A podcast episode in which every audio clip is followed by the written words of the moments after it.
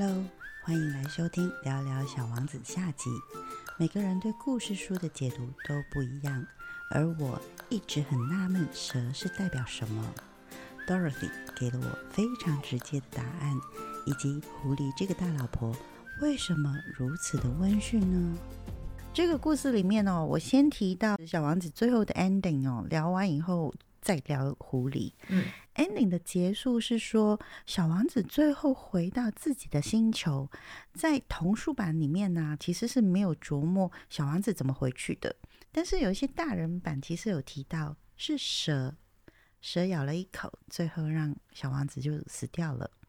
虽然说文字上面其实没有明显的一个描述者，而是要让大家去思考这条蛇在小王子的身边。我以前其实很不喜欢这种就是没有明确结局的故事。哦，自从其实去年我自己发生一些事情以后啊，加上我在准备这一集的时候，我看了一下作者的星座跟生命灵数，我大概懂为什么他要隐晦。那你觉得这条蛇代表的是什么呢？就是亚当与夏娃的那只蛇啊。嗯嗯哼，因为我如果展开讲，这里不是精神分析的文本分析课，嗯哼嗯哼，那真的有一种文化差异。他的那个东西，与其说是死掉，不要忘了那时候 Antoine 的待的那个时代，正是法国要通过世俗化，也就是要把天主教国教给去除掉。就不再是天主教国家的那一段立法的过程，嗯，所以我可以理解为什么 Antoine 最后他还是用了蛇，因为他在讲的是童真嘛，他毕竟在用小王子，他也是在跟他自己内在小孩在对话，这个非常的清楚。如果他没有这个意图的话，也就不会有那么多就是台湾人格学派的人把他当文本这样子分析哦，很明确，他的确有在提那个内在小孩，所以那个内在小孩的那个纯真。对于一个就是生长在二十世纪初的一个法国人，那时候还是受天主教文化影响，嗯也是贵族，所以绝对小的时候一定有上过所谓天主教学校的，嗯所以也是要念圣经，也是要念拉丁文，一定是有念过亚当与夏娃偷吃禁果的那个故事。嗯所以与其说是小王子最后成人版的版本哦，我觉得那个比较像是。给大人看，说对啊，当我们吃了智慧的果实，我们尝了禁果，我们意识到自己有原罪了之后，真实自然那个形态哦，就回不去了。嗯那个就很像是亚当跟夏娃，天主教里头在讲，就是我们有原罪了。那反而比较好奇，对你而言，你你理解到的是什么？我理解到的是，其实那条蛇虽然真的没有很明确，就是字讲，就就是咬了它一口。有一些好像是有讲，但有一些大部分其实没有讲，就是都在他蛇在小王子身边。我那时候其实看到那一块的时候，我有一阵子其实疯狂的在搜寻结果怎么样，结果是死掉了吗？结果他怎么回去那个 B 六一二星球呢？我一直那时候一直在翻那个答案，对，但是后来我就不翻了，因为我后来发现一件事情，其实他咬了一口，其实也代表他再也回不去了。你不用乱想了，你只是以为用这样子的方式你能够回去，但是你还是永永远远的。也许你的灵魂你可以回去那个 B 六一二，但是实际上你还是会留在地球上。所以那时候是觉得说，嗯，现实一点吧。嗯，我突然间觉得说，我讲完这一段以后，我应该要把这一集纳入儿童不宜。不会啊，就我小朋友如果说听到这一些东西的时候，就觉得啊，他回不去哦。我觉得小朋友可能会很失望。你真的把小朋友想的太单纯了。嗯他们不会问吗？我自己可能就是七八岁的时候就看完《小王子》，我好像没有说过我到底喜欢还是不喜欢《小王子》。像我刚刚在跟你 re 稿的时候，我还说我其实如果真的要有这一类的书哦，我自己个人比较推荐另外一本叫做《当世界还小的时候》，格林出版社，我不知道它绝版了没，但是这本比《小王子》好看太多太多太多，它的故事更有趣，这样。嗯所以我自己童书第一推荐反而是这这一本。所以我自己在看《小王子》的时候，像我会说我是一个没有童年的人，不是说我很早就失去了纯真，而是对我而言的那种纯真跟所谓的好奇的状态，其实是有很多条件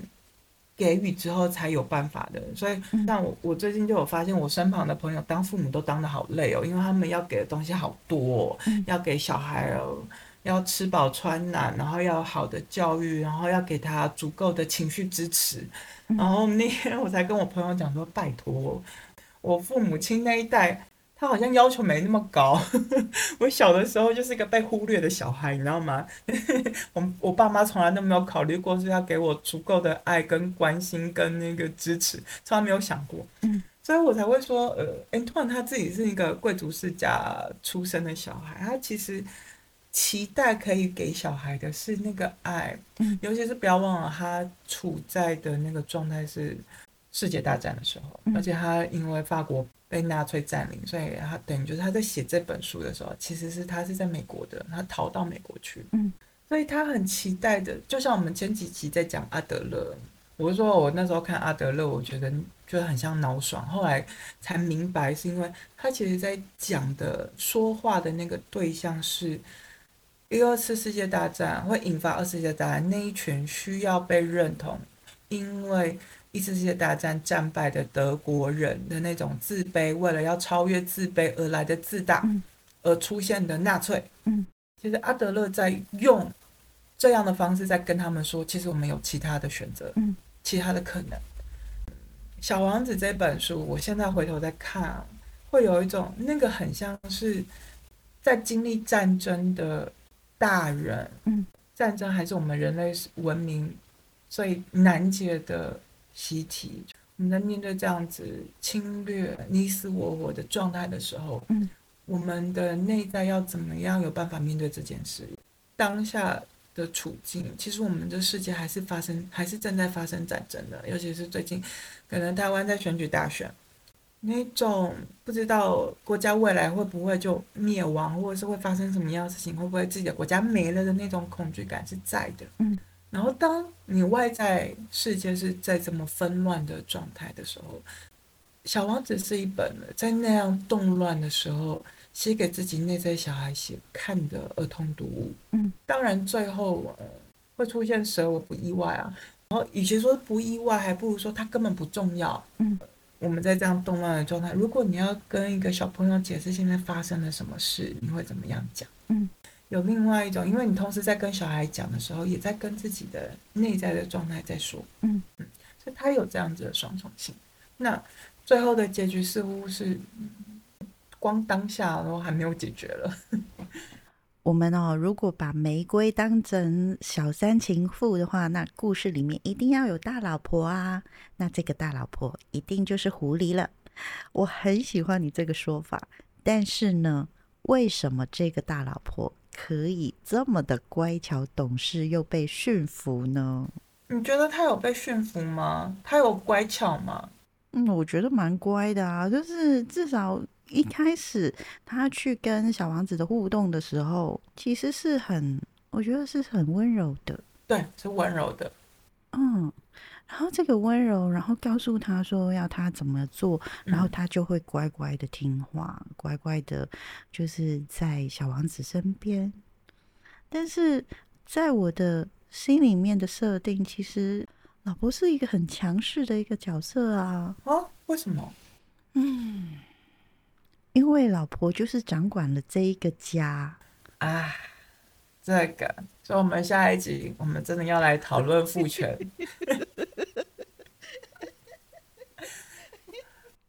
我我真的得说，就是我可能真的离开台湾太久，妈妈这个角色是提供温暖的，嗯，温和的，然后但是最后做决定的还是老公。法国社会真的。相对真的是一个很父系社会，不像台湾相对是母系社会，所以对你而言，老婆是强势的、啊掌权的啊。我前天才在跟我朋友聊，你知道最近简单来讲，就是一个研究者他提出一个为什么男女薪资的差异啊的一个想法，所以我就在跟我朋友在那边聊，法国社会还是一个非常父系社会、父权主义的社会的结构。然后这件事情其实男生女生我们都是被害者，我们都是被压迫。我们就在那边讲说那个父系社会到底是什么？当你在父系社会的时候，女性真的就是一个温暖、温柔、照顾的提供者。哦，我懂了。所以这个狐狸就是这个大老婆，乖巧懂事，是因为她设定在这个故事结构是一个法国人对，去建构的一个故事，所以以法国的一个环境，它比较是属于父权主义，比较稍微强一点的。不要忘了，他那时候还是天主教社会哦，现在也还是哦。嗯，哦，这样子我就懂了，我就懂为什么这个老婆乖巧懂事了。对啊，我们一定要像圣母一样。哦，好，在台湾很难哦。就是你要知道，台湾就是如果说你今天要结婚的话，老婆就会说：“啊，你的保险受益人是要写我的，你的车子、你的房子的名下名下要登记我的名字。”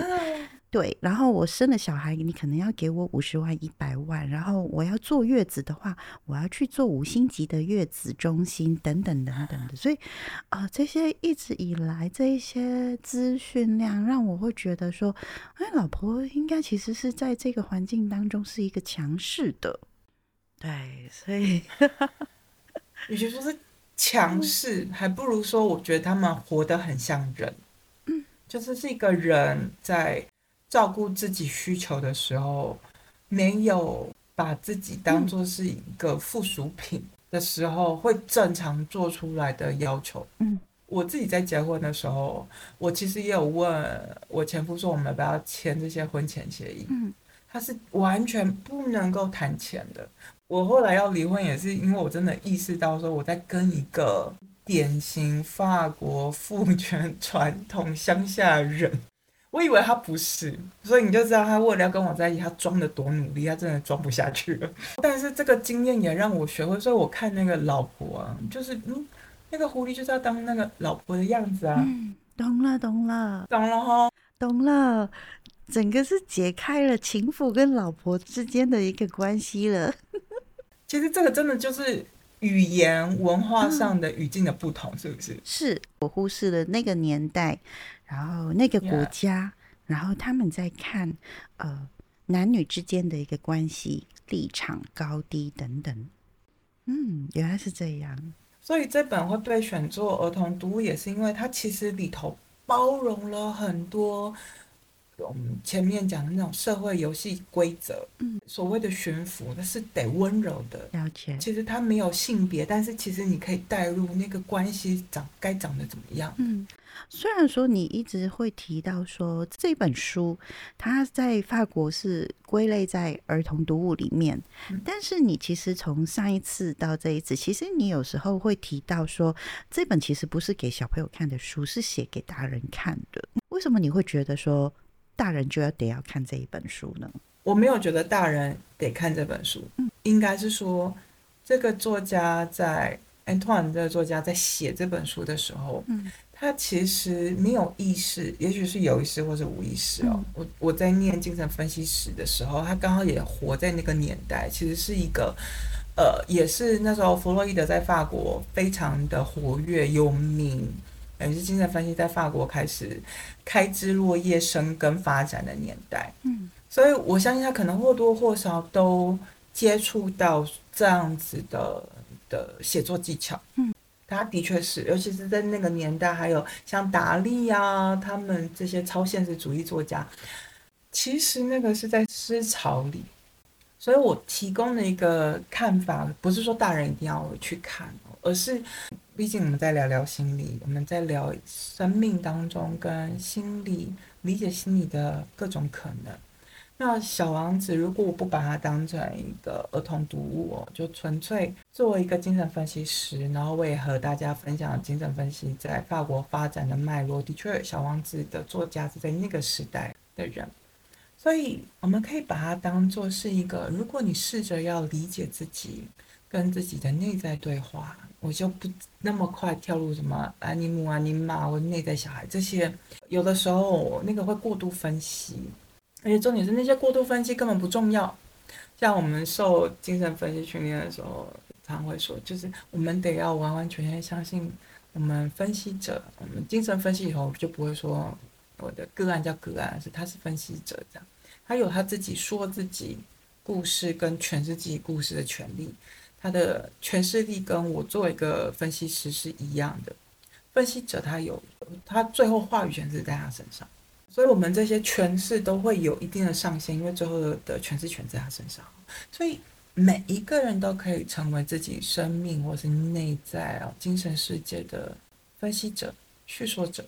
所以，小王子他作为一个文体，他如果可以，呃，给你一些灵感，说说自己的内在故事哦。当你看见了自己内在的时候，就当你的人生碰到了某一些困难、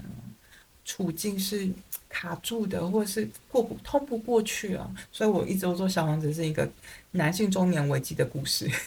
所以也鼓励这些男人男性们，如果你也感觉到你自己在某种中年危机的时候，你想象如果你跟一个小孩说话你会想要跟他说什么？而那个小孩可能就是有时候会勾连到你自己的内在小孩，或是你真的跟你自己亲生的小孩，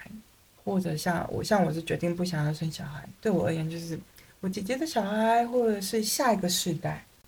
当你在跟他对话的时候，你会感受到自己有那个爱的能力。为什么呢？因为我们在转身说自己的故事、理解自己的时候，我们在照顾自己。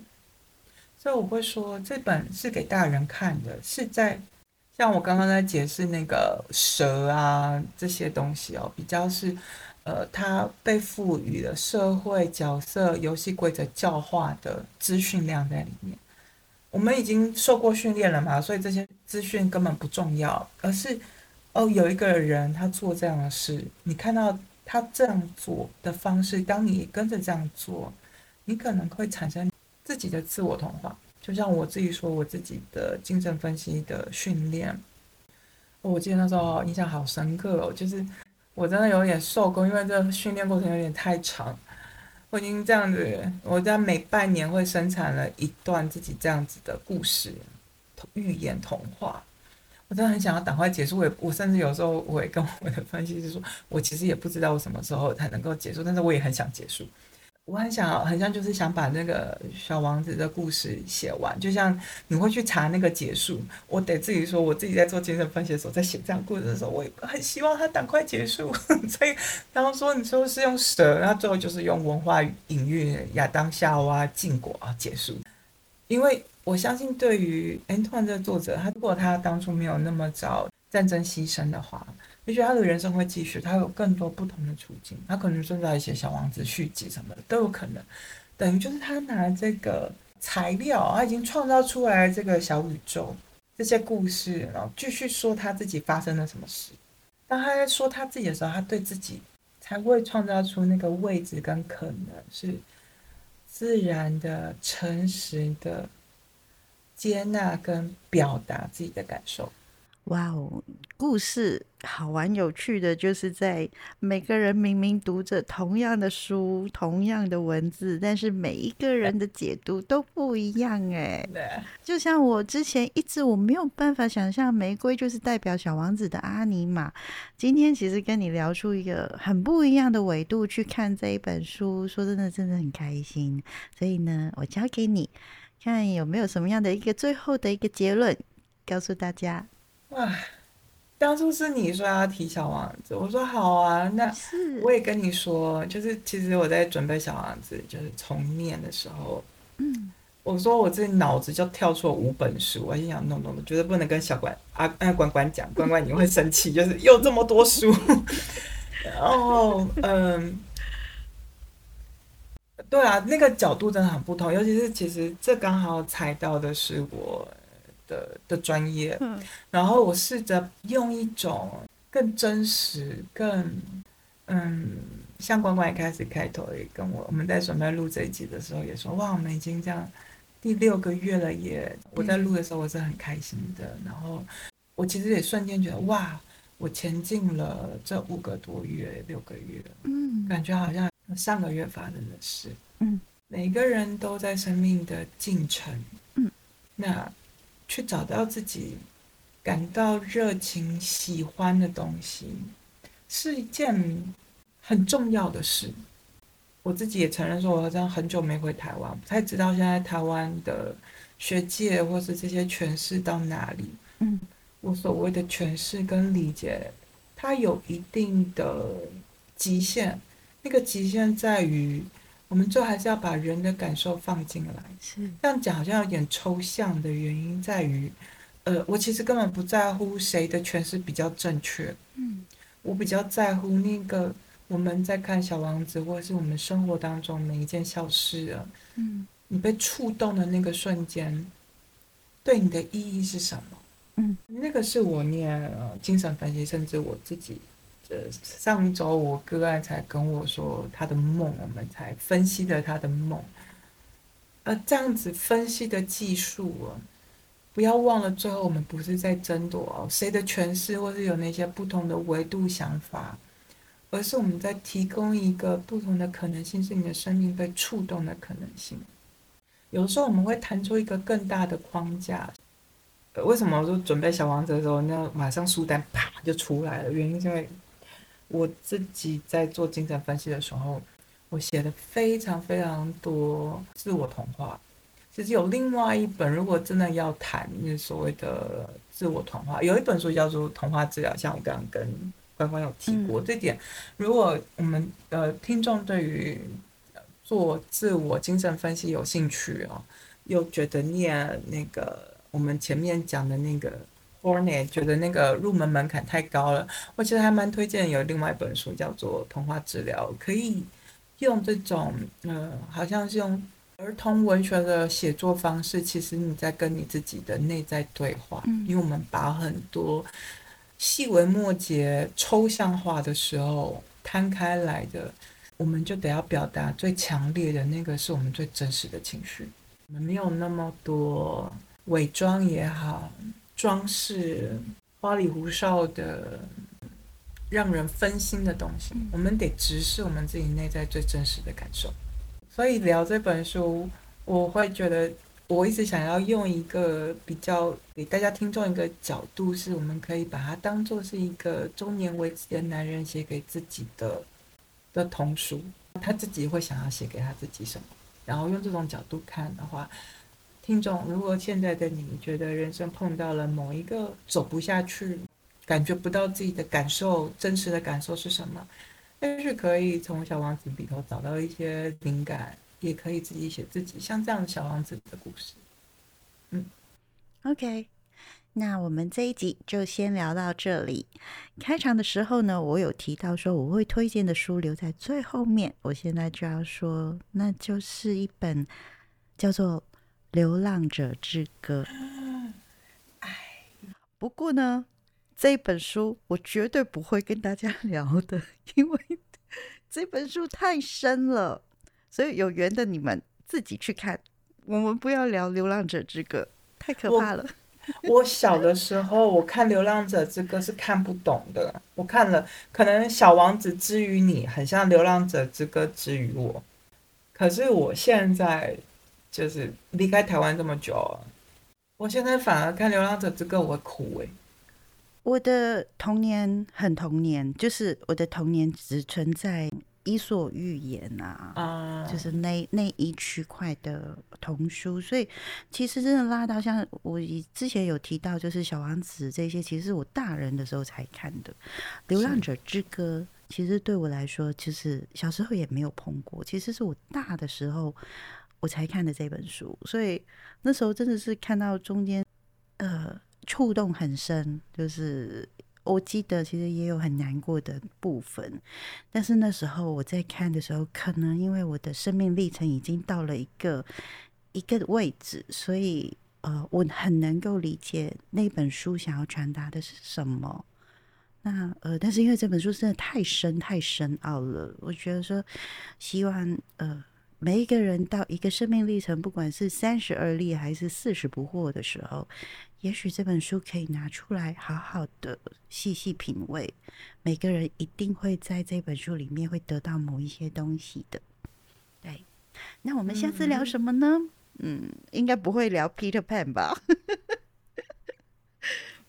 我是认真，我那时候是我问你要聊 Peter Pan 嘛，因为很多人在聊小王子之后，其实就会在讲那个 Peter Pan 症候群，就是长不大的小孩。对，那个，嗯，所以我刚刚才会花一点力气在讲说什么叫做拒绝长大跟保持在纯真、自然，然后真实的状态，两者是不同的。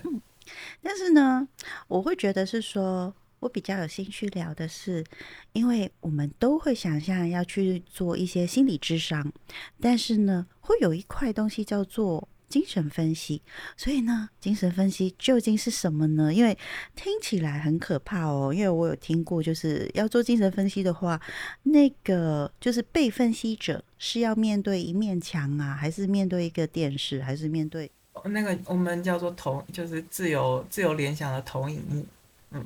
嗯，反正 anyway 就是绝对不是面对那个精神分析师，对，不是面对面的，绝对不会是看着他。所以呢，当想象到就是哦，我要去做精神分析，是要面对一个空白的一个区块的时候，真的有点怕怕的。所以呢。我们呢，就不如来把你要踏入这一行，你也被做过精神分析这个经验，来跟大家讲一讲好了。啊，听听看，就是嗯，有多不一样哦。精神分析跟心理实际上是不同的哦。你们会想要听什么吗？还是有一种可能，大家要像梦的解析，怎么样聊梦？我们已经聊过梦了啦。你们是想要听我的历程吗？还是我怎么样做精神分析？因因为历程，我都会说它很像是呕吐的过程，很当然就是由我来问问题了。这种东西就是好啊，很好奇你们对我好奇的是什么？很好奇。去做过精神分析的时候，就是是长什么样子，就不需要挖，就是哦，你心里头是想什么？其实只是那个过程，为什么要干这件事情？为什么面对呢？等等等等的，我们来就是先想一下，我这边也要准备，就是可能要问你一些什么样的问题喽。好，嗯，好，那我们下次再见喽。好，下次见。嗯，拜拜，拜拜，耶，录完。辛苦你了。